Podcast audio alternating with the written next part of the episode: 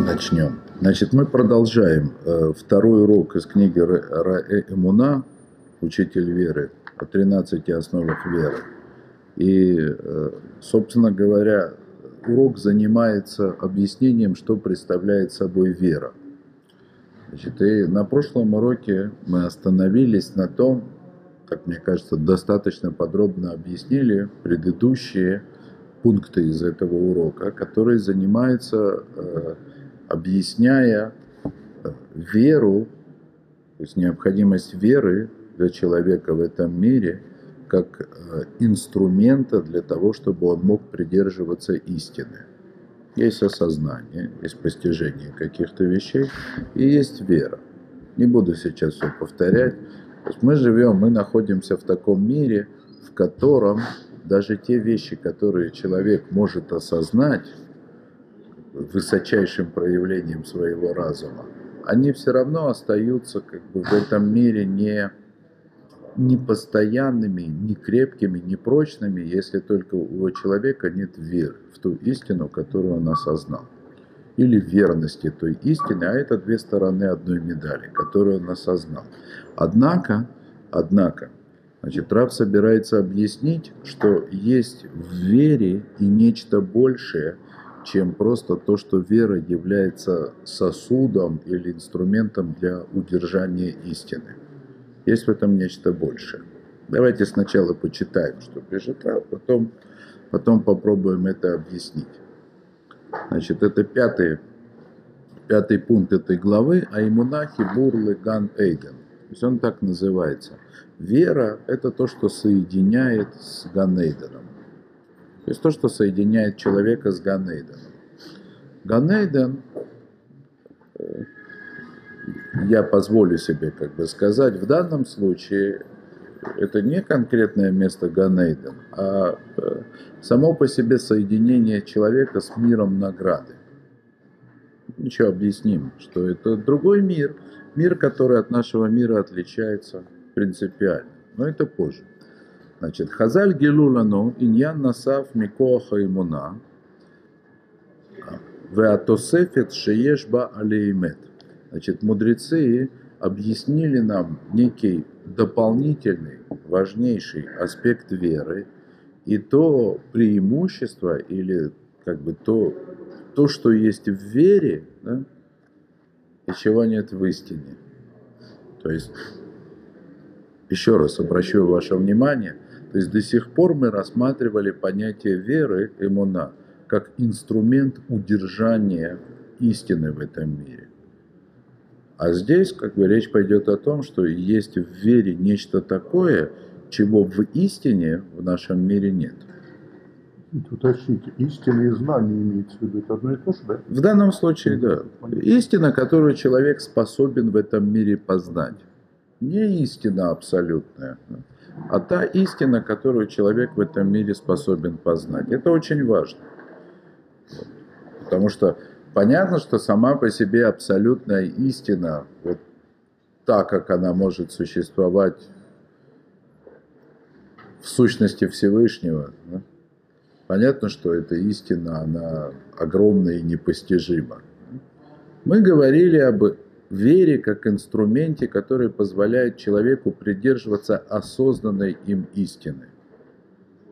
Но вера – это больше, чем истина, которую человек способен осознать в этом мире. Об этом речи пойдет. Но сначала цитата. Значит, сказано так, сказано в трактате Шаббат, אמר ריש לקיש, сказал Ришлакиш, כל העונה אמן בכל כוחו, פותחין לו שערי גן עדן. Значит, каждый, всякий человек, который отвечает «Омейн», «Амейн» на благословение изо всех сил, открывает ему врата Ганейдена. Шинеймат, как сказано, Питху Шиори, Вияву Цадик, Шомер Имуним. Есть такой стих у пророка Ишияву. Значит, откроются врата, и войдет народ праведный, хранящий веру. Это стих. Теперь мудрецы, они этот стих учат, то, что называется. То есть прежде всего читают не, не, не простым способом. Альти кришомер муни, И не читай в данном случае шомер, э, шомер имуним, то есть хранящий верность. Эля шомрим амейн. Переставляют буквы немножко, меняют слова. Шомрим омейн, говорящие омейн. То есть таким образом, мудрецы, да, то есть они сейчас читают этот стих иначе, да, и он будет звучать так. Откроются врата, и войдет народ праведный, который отвечает Омейн. Э, Раши объясняет, это Рав приводит, э, Беколь кахо, беколь каванато. Значит, всеми силами было сказано. Ришлакиш сказал, изо всех. Кто... Не просто народ, который отвечает Омейн. Что тут есть? Амейн ответит. Жалко, что ли? И все, да, все, что нужно для того, чтобы гонать. Нет. Ришлакиш сказал бы колька хо, изо всех сил. Раши поясняет бы колького на то. То есть со всем пониманием, со всем осознанием, что такое аминь. Это будет пояснено дальше, да, значит. Но сначала отвечающий аминь. Значит, мимаши амру подхимло ануламдим шешары ганейден эмдавар науль. Значит, прежде всего, значит, из-за того, что в Талмуде сказано, открывают такому человеку врата Ганейдена, значит, уже очевидно, что эти врата, они закрыты. Зот мациют шеив шарлей канеслеша. То есть Ганейден – это такая реальность, в которую человек, живущий в нашем мире, после греха Адама войти не может. Как известно, врата закрыли и поставили ангела, с мечом, да, который будет хранить, хранить вход в этот самый Ганейд. То есть по-простому не допускать вернуться обратно. Вот. מכיוון שאנו נמצאים מחוץ למעל הזו, וצריך זכות שבעבורה יפתח לנו את השער. То есть мы находимся, Просто уровень нашего бытия, а соответственно и осмысление тоже, он находится ниже уровня Ганейдена. И поэтому нужно какое-то особенное средство для того, чтобы человек имел возможность вообще туда попасть. То есть нужно какое-то средство, откры, открывающее ему врата в это самое место. Вот. Вот. Вебиура иньян шашейхут или адам алеймет шелеацма мукбелит лифи маши ешло э, бо асага. Смысл в том, что э, отношение человека к истине как таковой ограничено постижением этого человека. То есть, собственно, то, с чего мы и начали, благодаря правильно поставленным вопросам. То есть то, что мы называем можем принять и можем постичь как истину в том мире, в котором мы находимся, ограничено уровнем нашего постижения. Это не безгранично. И я поясню. Я сейчас объясню. Покажу точно, где находится это ограничение. Насколько я могу показать точно. Где разрыв. Ракаткама Адам Мавин, как дворим брурим, умауматим и цло. То есть только настолько, насколько человек может понять, вещи, они являются для него истинными и понятными.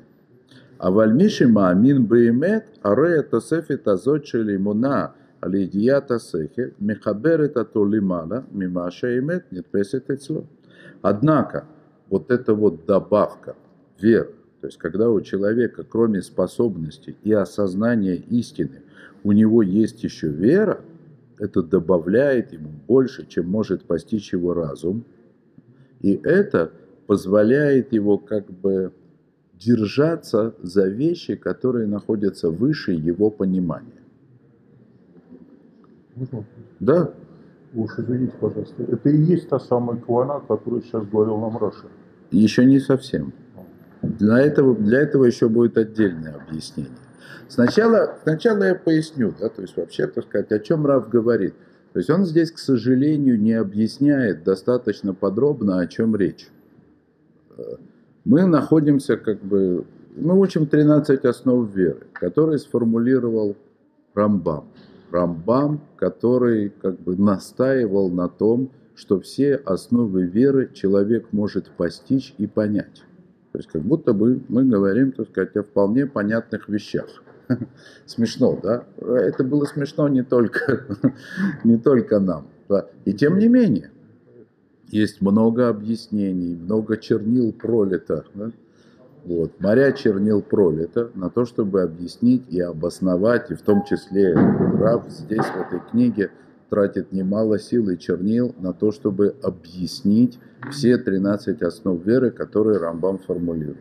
И тем не менее, значит, между, скажем так, основными понятиями, основными понятиями, представлениями об этих основах веры – при всем нашем понимании, я, конечно, говорю со своей, с уровня своего понимания, не более того. Да? Вот. Я не Рамбам и не Рафмойши, да, и, и не кто-то между ними, да, то есть это же понятно, да. Но как я, как я могу это понять, как это я могу себе представить? Значит, э, Рамбам, с одной стороны, он э, претендует на то, что во всех своих словах, во всех своих утверждениях он абсолютно обоснован. И начинает с того, и начинает с того, что мы должны верить и знать, что есть Всевышний. Всевышний, который не просто есть и существует, как бы не просто сотворил этот мир, а еще он характеризуется определенными, скажем так, характеристиками непостижимости – как то единство, простота, неделимость. То есть, вот. о чем идет речь? О чем идет речь?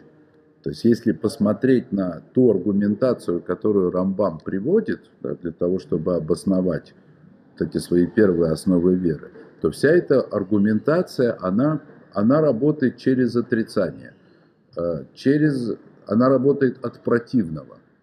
То есть, глядя на этот мир, оценивая его, честный,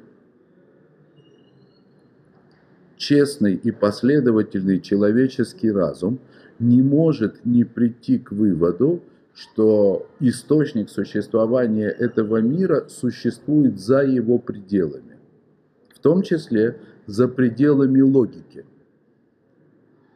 То есть разум, человеческий разум имеет возможность и обязан найти границу своего постижения и знать, что за этой границей существует нечто абсолютно непостижимое. И это единый неделимый Создатель, которому невозможно отнести никаких качеств, разделений, начала, конца, вообще ничего. Он есть, условно говоря, и он един, в смысле как отрицание множества, но не более того. Это, скажем так, вершина нашего постижения через отрицание э, и начало, основа, как, начало начал и основа основ вообще всех основ веры. Но этим как бы наше постижение, наше познание не ограничивается.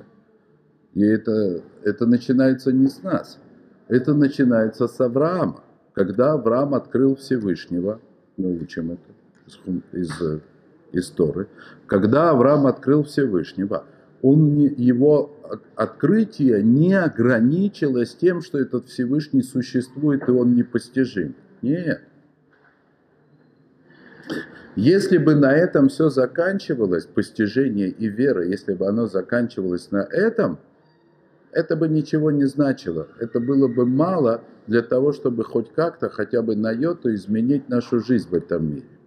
Для того, чтобы это все имело отношение к нам, Авраам должен был постичь, понять, увидеть, что вот этот непостижимый Всевышний раскрывается в этом же самом мире постижимым образом. Постижимым, понятным в этом мире образом. И Авраам сделал и это. Он открыл, что Всевышний добр что Всевышний сотворил этот мир для того, чтобы принести человеку добро. А это уже качество. И это качество, оно обосновано. Его Рамхаль обосновывает в Датвунут. Есть еще обоснование. Не может быть, опять же, через отрицание, не может быть другой цели у создания этого мира, кроме как принести добро. Но это знание, это знание, скажем так, несколько иного рода. Это знание несколько иного рода. То есть если осознание вообще существования Всевышнего со всеми его характеристиками, точнее отсутствием характеристик как таковых, это, это абсолютная неизбежность. Какой бы я ни был, в каком бы мире я ни существовал, любой ограниченный мир требует как бы, существования неограниченного Создателя. А вот добро Всевышнего – это в нашем мире в созданном. Раз уж этот мир создан, значит он создан для того, чтобы принести человеку добро. Это еще не все. Мир создан для того, чтобы принести человеку добро. На этом мы не останавливаемся. Хотя следующее открытие не, не соотносится напрямую с Авраамом в словах мудрецов – все равно Авраам открыл его через испытание Всевышнего, которое Всевышний ему послал. Добро, которое Всевышний хочет принести человеку в этом мире, оно должно быть заслуженным. Правда? Это же очевидно. И это тоже обосновано. У этого есть свое собственное обоснование. Рамхаль это обосновывает, поскольку не может такого быть, чтобы Всевышний ограничился каким-то маленьким добром. Да? Вот. И, конечно же, так сказать, максимально совершенное, насколько человек может это вообще заслужить. Да? А такое добро может быть только заслуженным. И у этого есть свое обоснование. Смотрите, да, Твунот, не здесь. Да? Это все обосновано.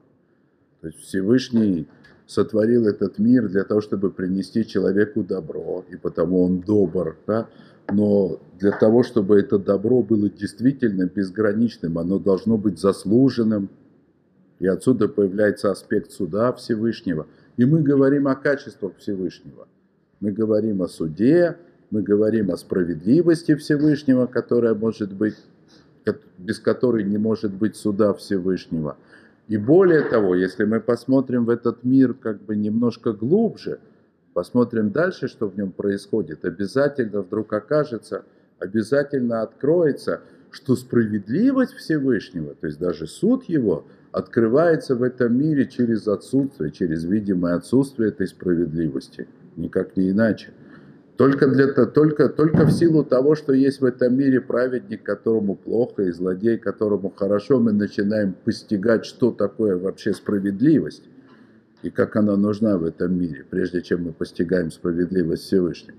То есть, то есть аналогично, аналогично тому, как Рамбам обосновывает необходимость, абсолютную необходимость существования абсолютно совершенно Всевышнего, точно так же обосновываются логически присутствие, раскрытие Всевышнего в этом мире в конкретных качествах. И качества эти уже, конечно, во всем своем его взаимодействии, они уже как бы призваны объяснить все, что происходит в этом мире, и снять с человека самые тяжелые вопросы. Но между основами основ, то есть представлением об абсолютно совершенном Творце и проявление в этом мире его через конкретные качества, которые тоже сами по себе все обосновываются, то есть между двумя вот этими представлениями есть разрыв, колоссальный разрыв, колоссальный. Бывают разновидности заблуждения, скажем так, Э, когда человек только начинает пытаться понять, что учит Каббала или что происходит в этом мире, когда он э, искусственным образом перекидывает мост между реальностью этого мира, в котором Всевышний проявляет в качестве, проявляется в качествах, и его, как бы, так сказать, непостижимой сущностью.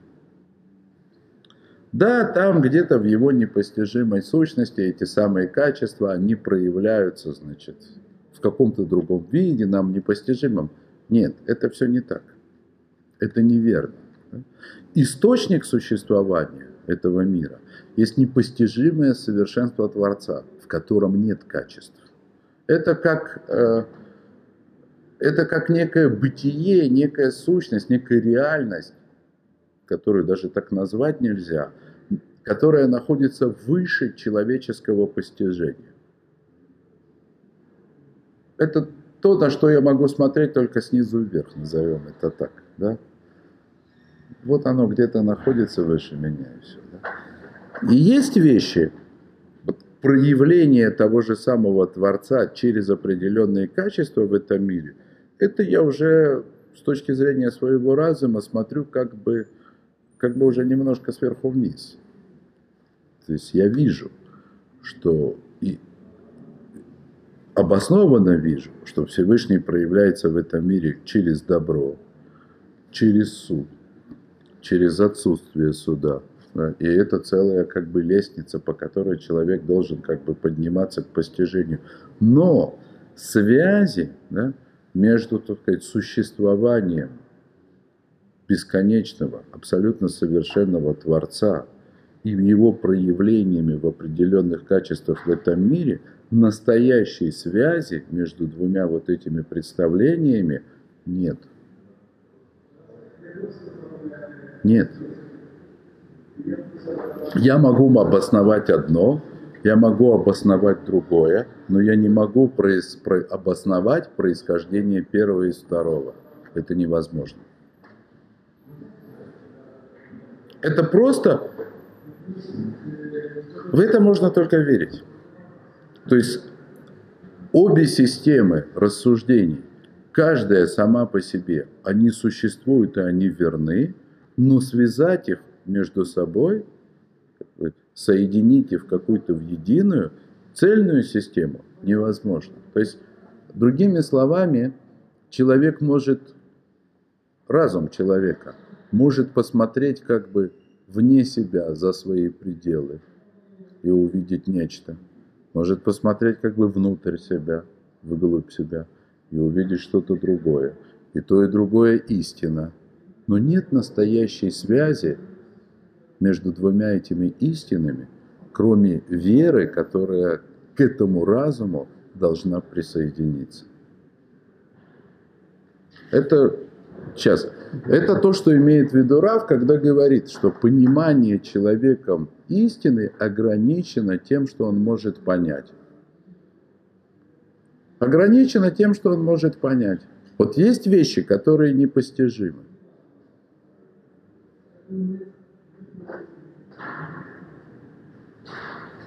Непостижима собственная сущность Создателя. Непостижимо, каким образом из этой собственной, эта собственная сущность его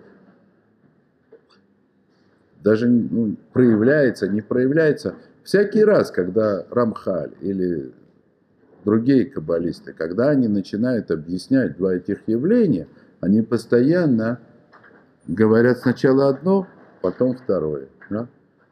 Собственная сущность Творца непостижима, но именно она проявляется в тех качествах. Хотя качества эти ни в коем случае собственной сущности не, прис, не, не присущи. Но именно она проявляется в этих качествах. И так несколько раз. И здесь... Э, и э, вот эта вот граница, которая находится в нашем разуме, граница осознать, это граница между будущим миром и вот этим миром. Это граница между миром награды и миром заслуги. То есть миром, в котором человек может заслужить эту самую награду. Да?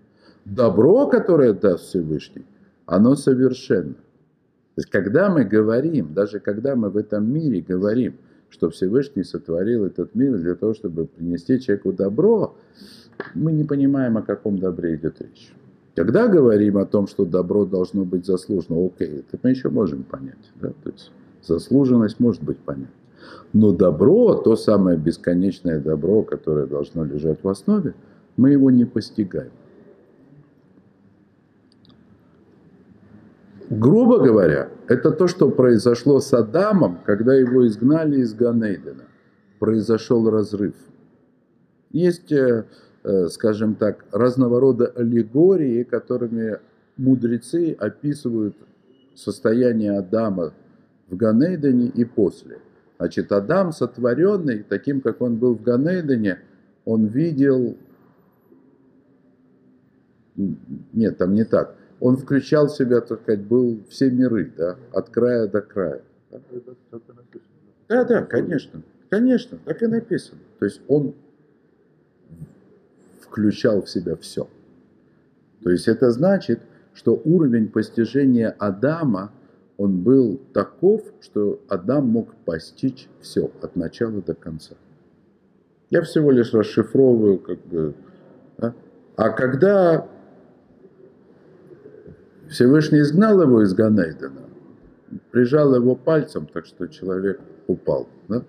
То есть и теперь уровень постижения человека, он заканчивается вот с одной стороны, да, я могу посмотреть вверх, да, то, что находится выше меня, и сказать, что не может быть такого, чтобы этот мир не был сотворен бесконечным создателем, который находится выше этого мира. И могу посмотреть как бы вниз, как бы внутрь себя, да? даже в глубины, в бездну, которая находится внутри меня. Да? Вот. И, и увидеть, что и здесь Всевышний присутствует в виде конкретных качеств. И это, по сути, суть вот этого разделения между тем, что можно увидеть вне, и то, что можно увидеть внутри, это суть различия между будущим миром, непостижимым, бесконечным и единым, и ограниченным конечным миром заслуги, в котором мы находимся сейчас, то есть в мире служения мире добра и зла, правосудия там, и так далее. Теперь, теперь очень важно понять момент, да, что мир, в котором мы находимся, и мир, в котором Всевышний проявляется в виде через конкретные, различные по сути своей качества, этот мир ущербен по своей сути. Этот мир конечен не только потому, что Всевышний захотел положить ему предел – он по сути конечен. В этом мире все временно, смертно и приходящее. Все. Потому что в этом мире все проявляется в виде отдельных, не связанных качеств. То есть, то есть мы сейчас существуем в неком парадоксальном состоянии, да? когда наша способность постигать она, она является аспектом нашей, нашей, нашей собственной ограниченности и смертности. И значит, проявление Всевышнего в этом мире, в различных качествах, это само по себе ущербное проявление. Конечно, а связать, связать вот это вот проявление, ущербное проявление в этом мире с его, так сказать, абсолютным источником, как бы из будущего мира, да, или из мира совершенства, мы не можем. Нет. В это мы можем только верить. Нет никакого механизма математического или похожего на него, или каббалистического – которое бы объяснило происхождение еш ми айн, нечто из ничего.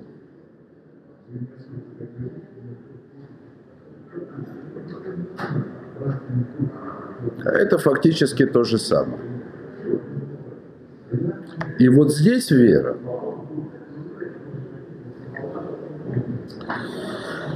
На что это похоже?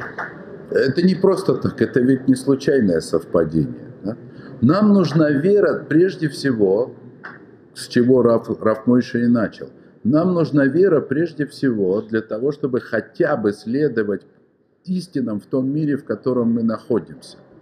То есть мир, в котором мы находимся, он даже хуже, чем, чем мир, который мы можем себе представить. То есть если, скажем так, в мире, который мы можем себе представить, назовем это в мире нашего разума, мы можем понять проявление Всевышнего в виде каких-то качеств в мире нашего разума, то в мире нашего физического бытия, телесного, вообще нет места для Всевышнего. И даже для того, чтобы помнить о том, что Всевышний проявляется в этом мире в виде качеств, как добро или правосудие, мне уже нужна вера, чтобы даже о качествах Всевышнего, о его проявлениях в этом мире не забыть, как только я отвлекаюсь от абстрактных рассуждений. И это кажется ужасным испытанием. Оно так, таковым и является. Но это не просто способ как бы привести Всевышнего настолько, насколько я могу понять его присутствие в этот мир. Это намного больше. Вот эта вера, которая позволяет жить в этом мире, осознавая присутствие Всевышнего, она на самом деле не только для этого нужна и не столько для этого, а для того, чтобы открыть человеку врата в другой мир. Мир, который находится вообще за пределами способности осознавать. То есть вера начинается как, как инструмент, как средство принятия хоть какой-то истины в этом мире, вот той, которую человек способен в этом мире осознать, но она сама по себе вырастает до способности открыть другую истину, то есть держаться за ту истину, которая в этом мире вообще непостижима. Есть какая-то истина, то есть э, есть какая-то истинная связь между бесконечным совершенством Всевышнего и то, как он проявляется в этом мире в отдельных качествах. И эта связь, она существует только благодаря вере. Для нас эта связь, она существует только благодаря вере. Это и есть врата, которые откроются в Ганейту. Об этом речи идет. 50 Пусть будет 50 ну, ну да, в этом смысл, конечно. То, что объединяет все. Да, можно так. Можно и так. Это...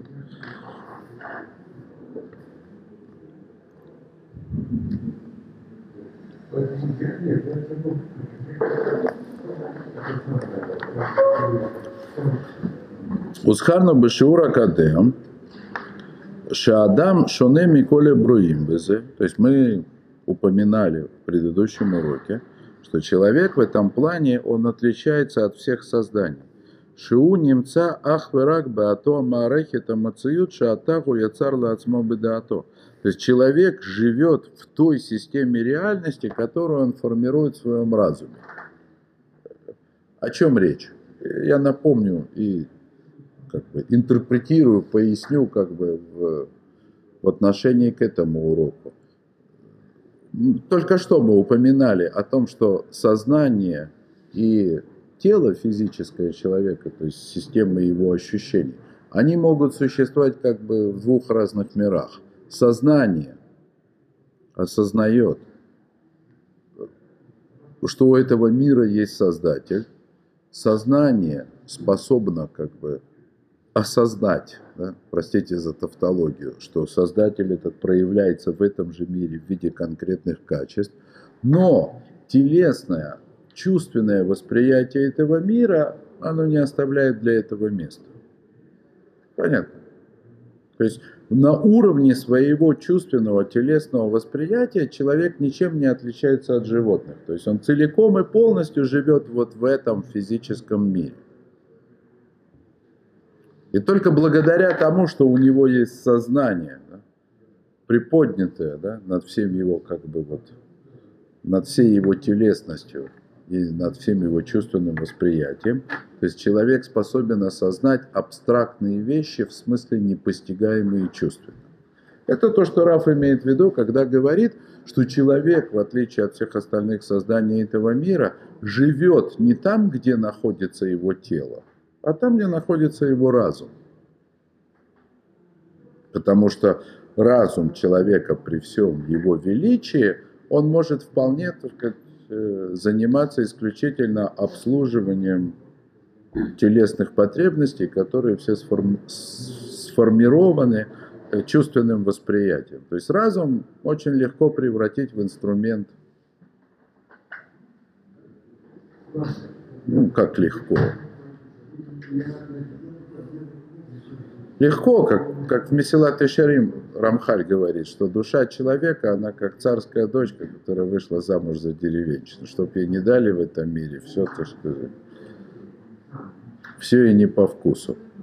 То есть можно, конечно, ее научить стирать, варить, да, так сказать, и заставить работать, сказать, сельскую работу, да, но удовлетворение от этого не получит. Так и телом может заставить разум человека заниматься исключительно а, обслуживанием потребностей тела, но разум это не удовлетворит. Да? Разум в такой ситуации сопьется. Есть другие способы бегства от реальности. Но технически это возможно. Технически все преимущества человеческого разума, они могут использоваться только для того, чтобы, чтобы обеспечивать его как бы телесную, осязаемую жизнь в этом мире. Это не, при, не, это не будет иметь успеха. В конце концов, все это рухнет, лопнет, не сработает. Это не сработает. Но какое-то время это может быть. таков этот мир. Я упоминал уже, то есть вот в этом своем ограниченном состоянии, состоянии, в том состоянии, в котором мир служит испытанием для человека, местом его служения, такой мир сам по себе не может быть вечен. Он конечен и смертен по сути своей. Так и человек, если он ограничил свой разум Э, удовлетворением потребностей тела такой человек становится дважды смертным. То есть мало того, что только его телесность, она по себе смертна, разум, даже как бы при условии, что эта телесность, она могла бы существовать достаточно долго, разум не может существовать в такой ситуации, он не может нормально функционировать. Он это не удовлетворенность, а она накопится. Это не приведет к добру.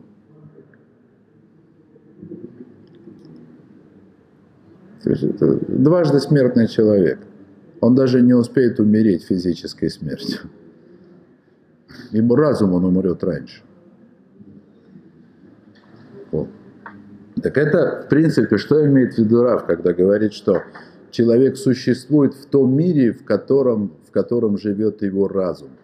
Если разум да, находится в, хотя бы время от времени в состоянии постижения, понимания, что у мира есть Создатель, и он в этом мире проявляется, и он что-то хочет от этого человека, то этот человек живет в одном мире, в мире, в котором есть Создатель.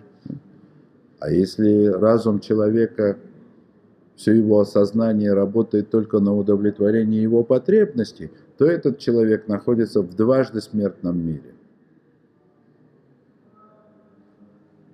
Мир, который не имеет никакого продолжения. Можно, конечно, фантазировать, что это все будет продолжаться бесконечно, но этот мир смертен.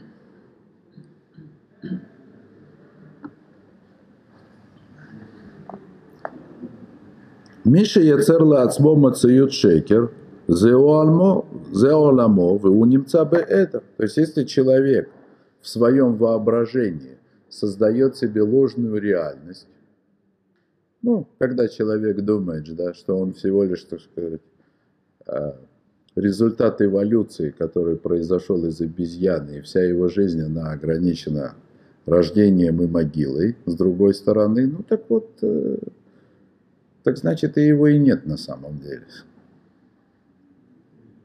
То есть все его существование, в том числе и разума его, оно ограничено вот этим ложным миром.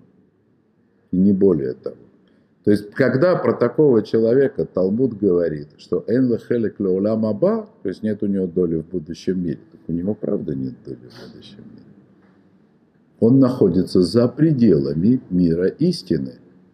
И это то, что Раф называет эдер, то есть все его бытие – это на самом деле отсутствие бытия. некая видимость, которая существует ровно столько, сколько Всевышний позволяет ей существовать. Ну, ну, насколько я извиняюсь, насколько я понимаю, то к народам мира отношения никого не имеет вообще, в принципе. То, что сейчас вот э, обсуждается. Поскольку у них доля в будущем мире нет по определению, за исключением праведников народа мира, насколько я учил. Давайте не будем сейчас об этом. Ну, это да? вообще важно, мне кажется. Да, но не здесь. Ну, хорошо. Не сейчас. У Миши Яцерло Мацают Шалеймет, а Рейши Элу Гемахаев. Это тот, кто формирует, осознает да, истинную реальность, там и находится его жизнь. То есть есть Создатель, и есть его проявление в этом мире, и суд. То есть дальше, как бы, э, когда мы начнем подробно рассматривать основы веры одну за другой, вы увидите, что добро, которое Всевышний хочет принести человеку, и необходимость заслужить это добро, и суд Всевышнего, как, скажем так, следствие необходимости его заслуживать, это, это не, неотъемлемые части, неотъемлемые аспекты вообще, так сказать, самих понятий основы веры. Создатель, за предел, как бы за пределами реальности этого мира, как она есть, но и который через различные качества, через суд, да, он в этом мире проявляется. Вот это мир, который уже в меру нашего понимания может быть назван миром истины. Но даже в меру нашего понимания он существует только тогда, когда у человека есть вера, позволяющая ему связывать непостижимые для его разума вещи. Ну, как я привел пример. То есть две системы мышления, рассмотрения отдельно существовать могут, соединить их между собой нет никакой разумной возможности.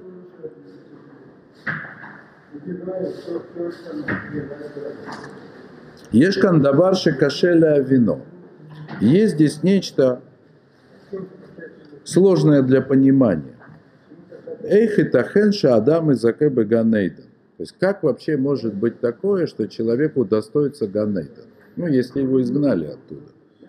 Кейцет юхалли агия лидаргат киум гаво йотер миакиума э, шуума кирумавин.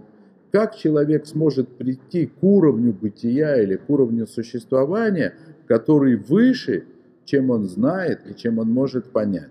Арей энло коль кешер и меверло.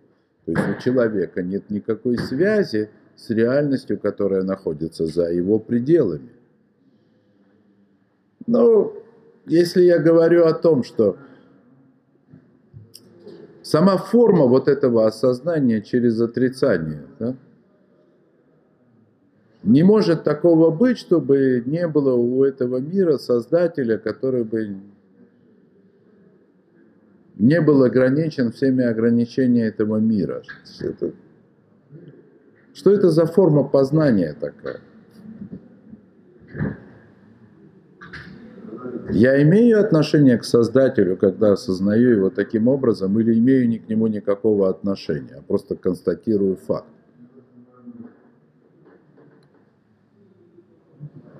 Или, может быть, это можно уподобить зеркалу.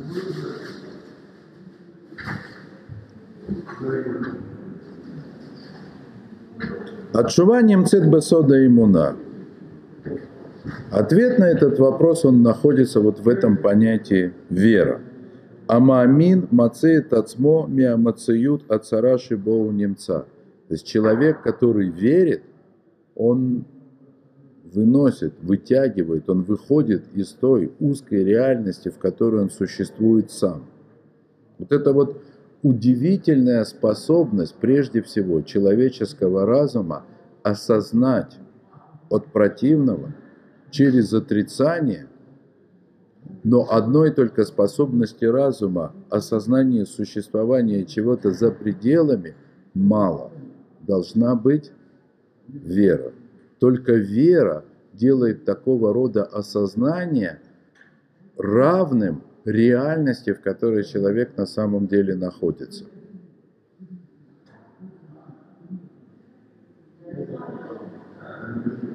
Только вера. Я чуть-чуть больше скажу.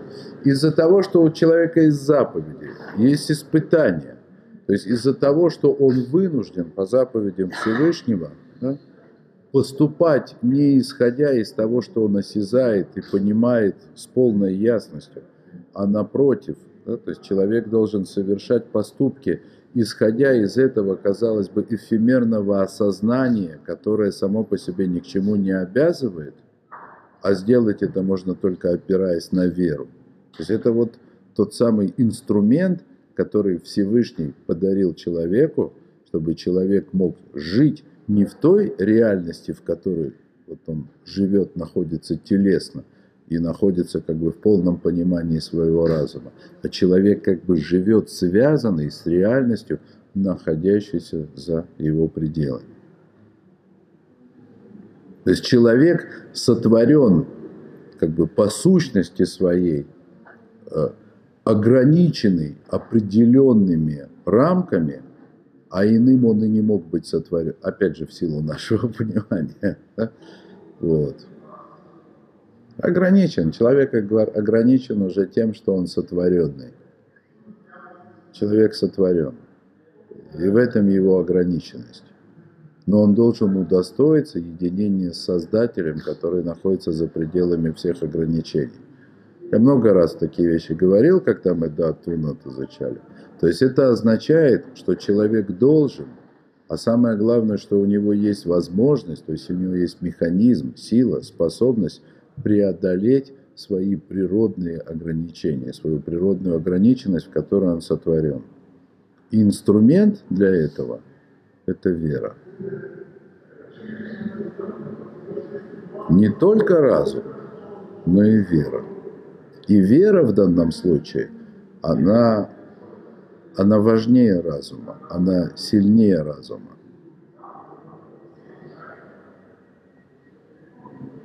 Вера – это то, что делает э, не просто место для истины в этом мире постоянным, нет. Больше того, она делает эту истину осязаемой. Ну, осязаемой не в физическом смысле, но реальной. Ну, когда человек, человек может жить согласно вере, вопреки всему тому, что существует в этом материальном мире. А это уже делает веру осязаемой. Ну, реально здесь какие-то ощущения. Ну, конечно, конечно, конечно. Но вот я на прошлом уроке приводил пример Рафыцка, Рафыцка Зибер, когда с ним разговаривал, да, то, что, то, что он говорил, в устах другого человека те же самые слова да, сказочник. Да? Но когда он говорил, когда он это говорил, это было истина. Это было очевидно. И эта способность у нас есть. Человек может верить, человек может быть верным. То есть способность к вере – это куда более важное отличие человека от животного, чем, чем разум. Хотя без разума вера не имеет смысла. Но это нечто большее. Вот это то, с чего Раф начал, что имуна тосефет леймет, то есть и вера добавляет к истине. То, что в одной только истине нет. Ну, в том мире, в котором мы находимся.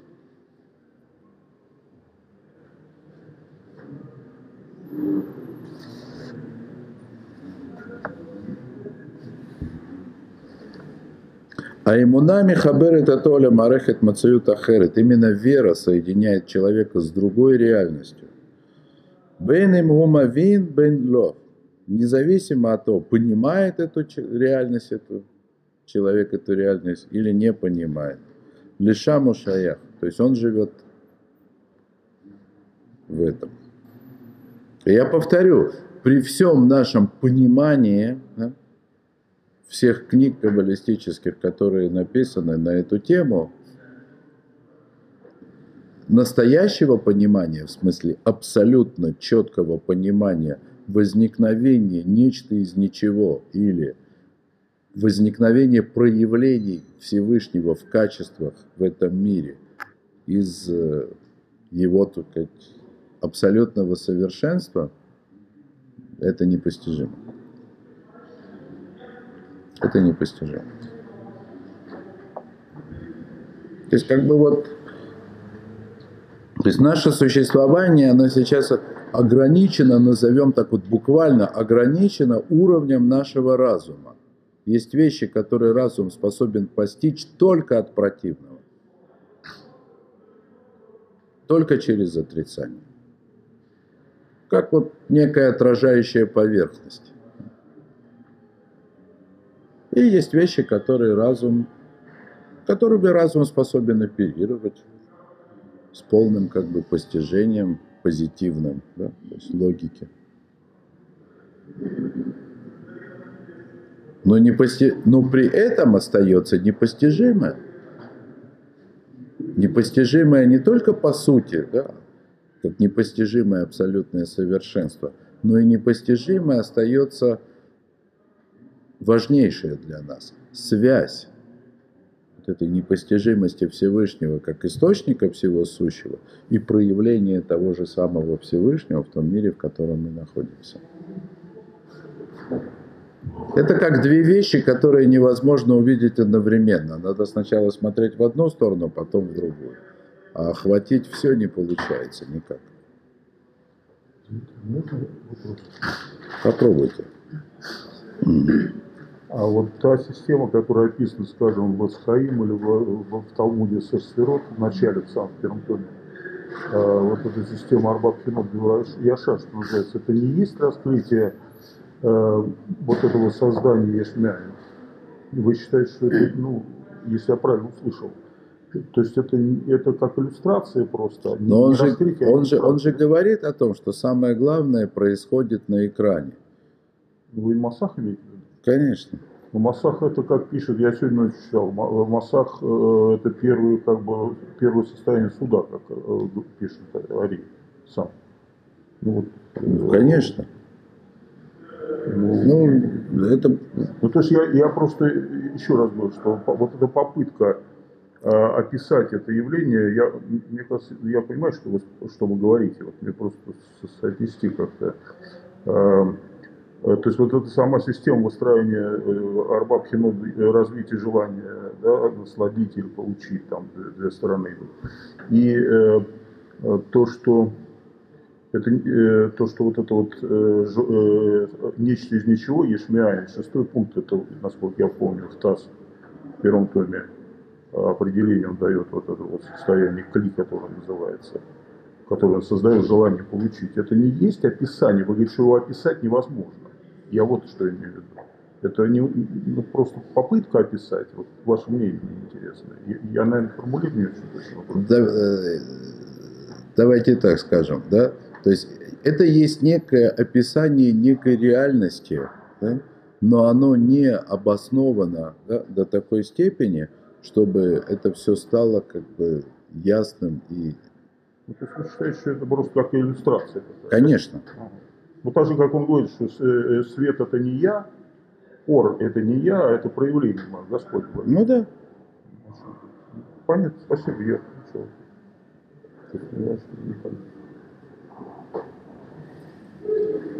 Спасибо. Это как бы фотография.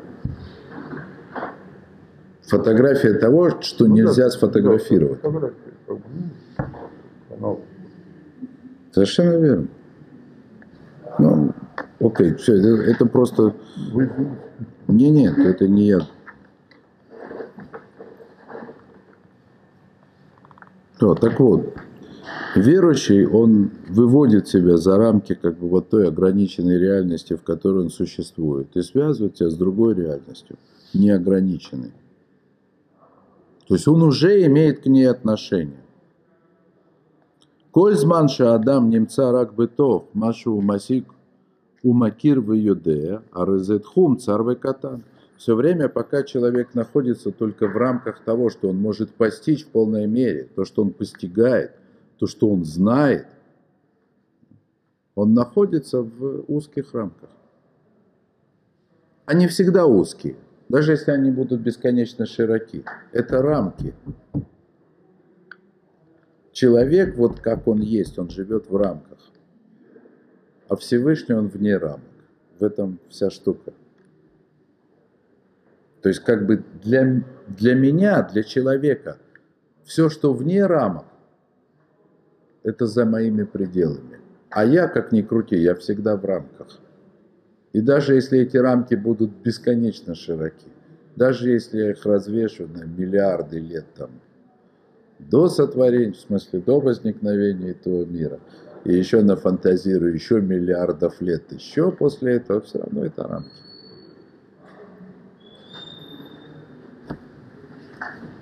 Все равно это граница. И все равно по сравнению с вечностью, неважно сколько миллионов лет может существовать человек, сотен лет или дней, да, как комар живет или как, как черепаха, какая разница? По сравнению с вечностью это все равно. Гдейша Адам Игия Лимаком Шейнами Сугаль Кет Ласика Рейзерак Векоха Умуна. То есть единственный способ для человека быть в месте, которое он не может постичь сейчас, то есть будучи сотворенным в рамках, да, иметь отношение к тому, что находится вне всяких рамок, это только вера. Как новин это Маамарам, Шесхара Шеленият Амейн, Подхим Лошарей Ганедин. Вот именно так мы поймем, вот это высказывание Ришлакиша, что награда тому, кто отвечает Амейн, это, она в том, что открывает ему врата Ганейдена. А кавана леотама шеарим, шенизгру бифне Адама решен кашер гараш миганейден. Значит, имеется в виду те самые врата, которые захлопнулись перед Адамом после того, как он был изгнан из Ганейдена. Баганейден, а я Адам Бегадлюто. В Ганейдене человек, Адам, находился в своем истинном величии, то есть включал в себя весь мир, все, так сказать, от начала до конца. Как Шархата и не халяфа Кадушбороху ядовыми то, а когда Адам согрешил, положил на него Всевышний руку свою и уменьшил его, и изгнал из Ганейдена.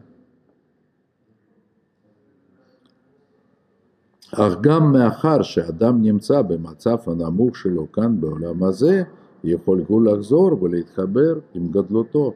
Но даже здесь, даже когда человек находится в своем униженном состоянии, в этом мире, он может вернуться и возобновить, что ли, да, вернуться, связаться своим великим состоянием, да, то есть иметь отношение к себе великому до того, да, к Адаму до изгнания, но только силой веры.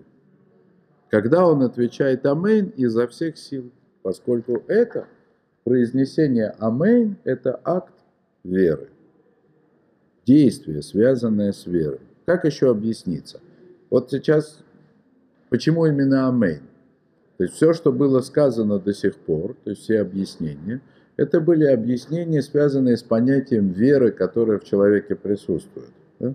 Теперь нужно понять, почему мудрецы, они связали наличие веры именно с тем, что человек отвечает «Амейн» на благословение изо всех сил. Ну или со всем как бы пониманием и намерением. Можно вопрос? Вот этот Амен, который мы сейчас учим, да, Акрава, это то же самое, что э, Асева Нишнама у Синая?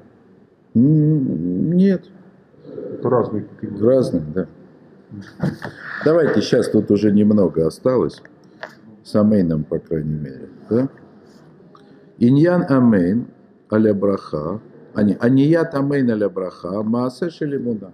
Значит, ответить Амейн на благословение – это акт веры. Назовем это актом. מעשה – действие. Ну, акт.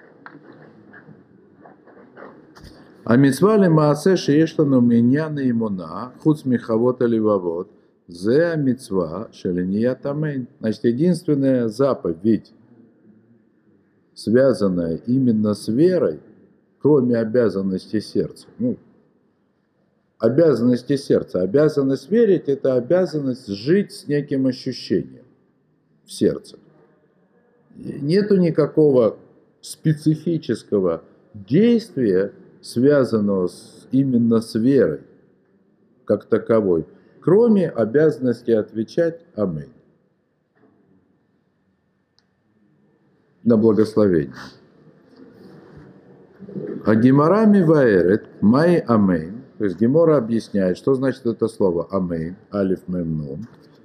Хотя видно здесь как бы э, родство этого слова, этого понятия с им, эмет, имуна, то есть с истиной, с верой. Тут не нужно обладать богатым воображением, чтобы увидеть это родство. Тем, тем не менее, мудрецам было этого мало. И они объяснили Амейн, расшифровав его как аббревиатуру. Это имя Всевышнего, Алиф Ламет, Мелых Нейман, то есть Бог царь верный. Переведем это таким образом. Царь верный. Царь в смысле, что ему подвластно все, да? а верный, что на него можно положиться. Если он что-то обещал, то он это обязательно сделает. לומר אמן, פירושו להיות מאמין בנאמנותו של הקדוש ברוך הוא. То есть произнести Амейн, сказать Амейн, это значит верить в верность Всевышнему, что он сделает то, что обещал.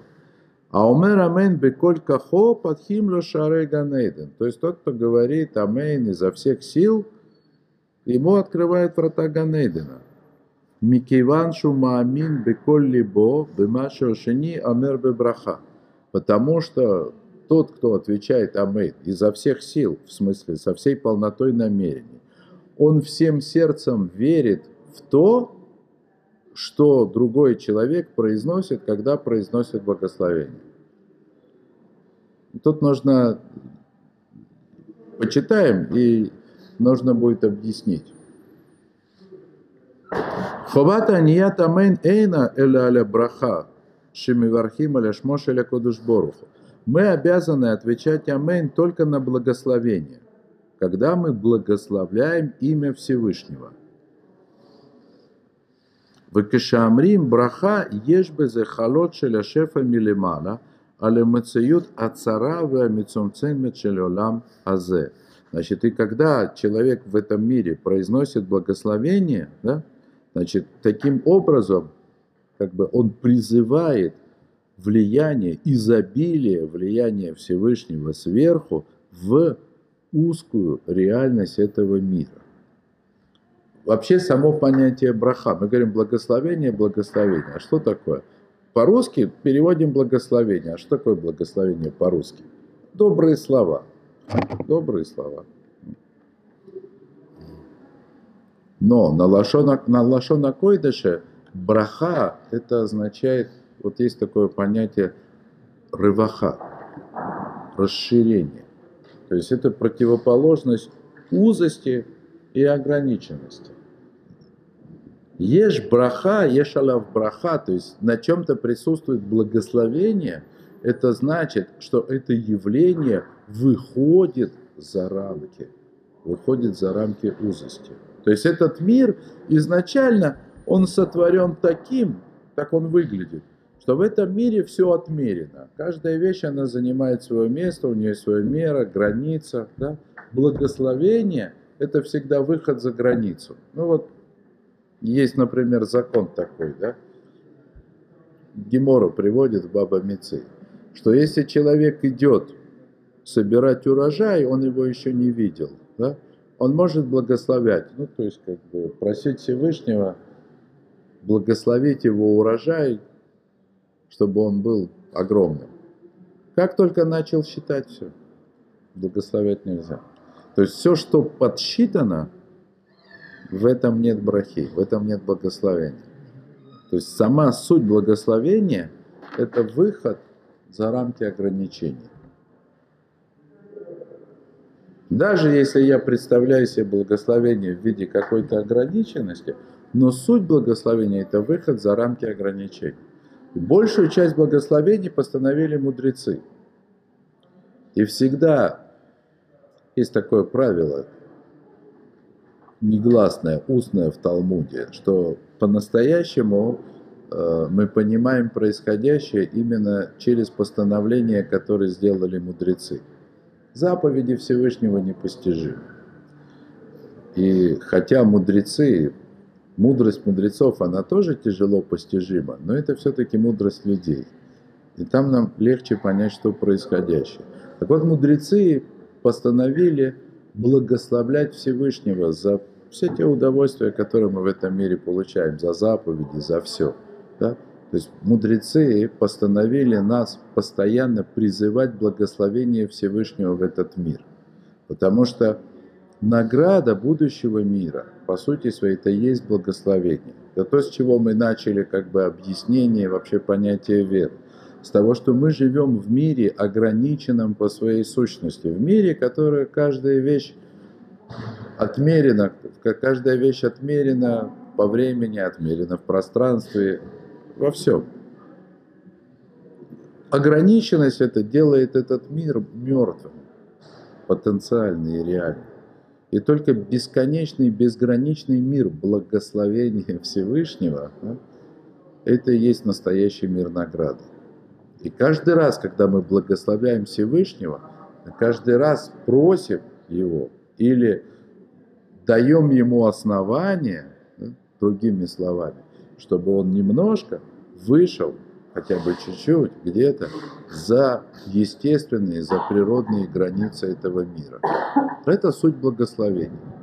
Значит, тот, кто отвечает «Амейн» со всем пониманием того, что происходит, да, значит, он верит в том, что за этим миром стоит бесконечный Создатель, способный раздвинуть любые границы. Казалось бы, но вот какая разница? Посчитал этот помещик свой урожай, который идет собирать, да, или там, я не знаю, пусть будет крестьянин, да, или фермер, или не посчитал. Все равно же этот урожай где-то в какой-то объективной реальности, пусть и неизвестно ему, существует. Да? Что изменит то, что я еще не видел этого урожая? Что изменит? Ведь он же этот урожай, он же существовал в каких-то рамках, существовал по каким-то законам.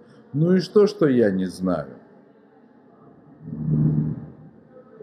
А вот это настоящая вера во Всевышнего. Да? Вот это настоящая вера во Всевышнего. Ну как, как это с современным языком сказать? Что вещь, которая уже наблюдалось и посчитано, да, здесь уже явного чуда не будет. Рассчитывать на явное чудо, чтобы того, что было однажды подсчитано, а потом стало в два раза больше, на это мы не можем. Но верить в то, что все, что еще не видели и не посчитали, все это зависит исключительно от воли Всевышнего, а не от каких-то объективных законов, не только можно, но и нужно. В этом благословение. То есть, когда мы благословляем на плоды дерева, например, да, мы просим Всевышнего, чтобы плоды дерева приходили и росли не по законам природы, а по воле Всевышнего.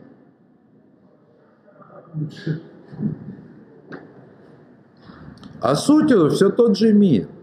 Мир, в котором мы сейчас живем, который по сути ограничен – и мир, каким он должен стать в конце, за пределами всяких границ. И в это, это благословение. Вот это вот... Законам экономики, да сложенным не... счетом, полученными процентами. Совершенно верно, да. Вот это реваха, то есть расширение, снятие границ.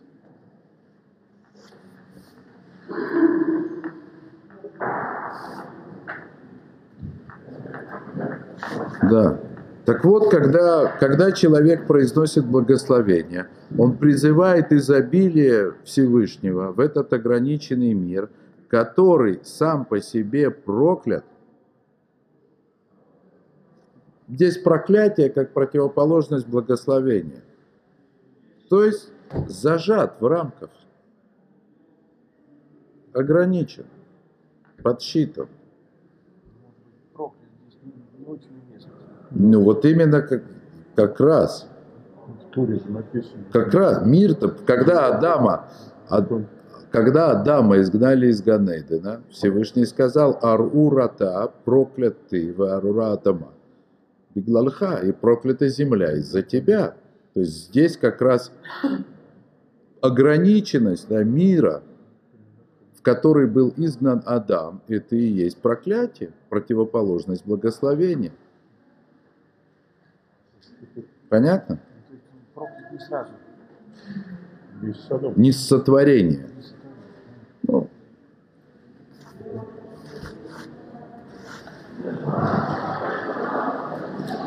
Этот мир проклят из-за того, что он оторван от своего источника. Ну, то есть мир, как он есть. Да? Без человека в этом мире, без его осознания, без его веры, этот мир, мир ограничен. Да?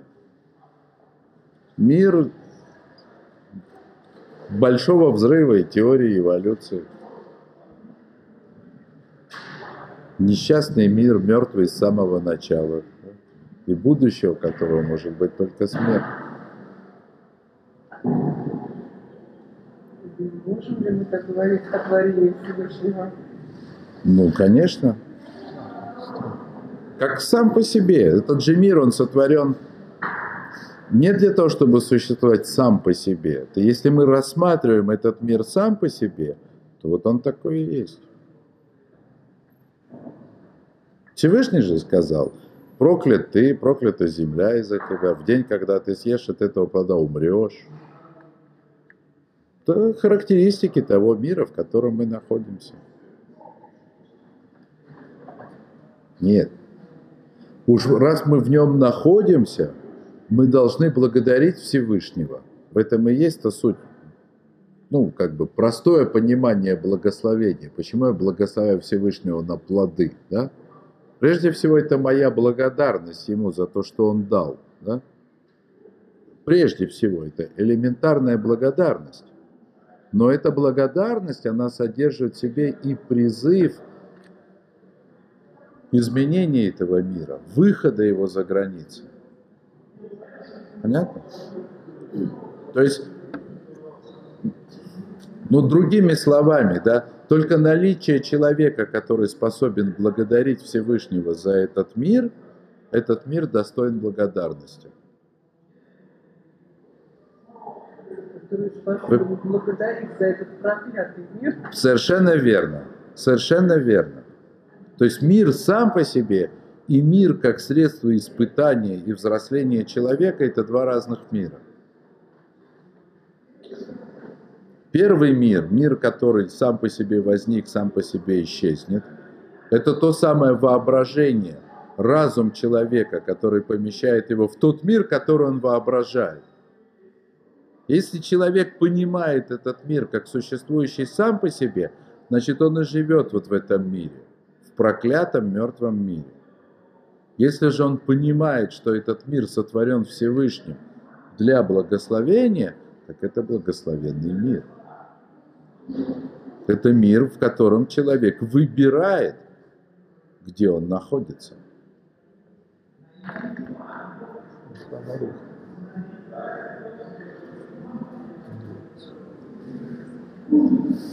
Альзе царих леонот амейн. Так вот на, на это нужно отвечать амейн. То есть то, что человек призывает благословение Всевышнего, изобилие влияния Всевышнего в этот мир.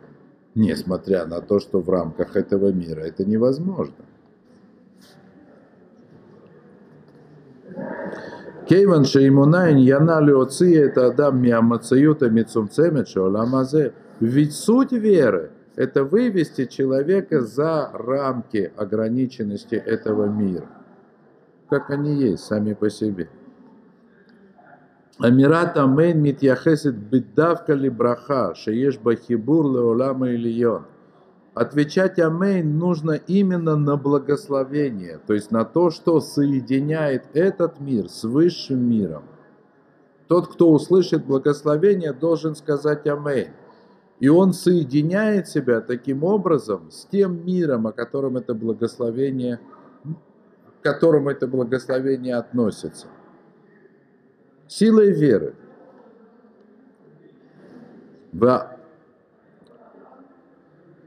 למעשה של אמונה הוא לשמוע היטב את הברכה שמברכים ולדעת שבעניית אמן על הברכה אדם תופס שהמציאות אינה מתחילה ונגמרת כאן.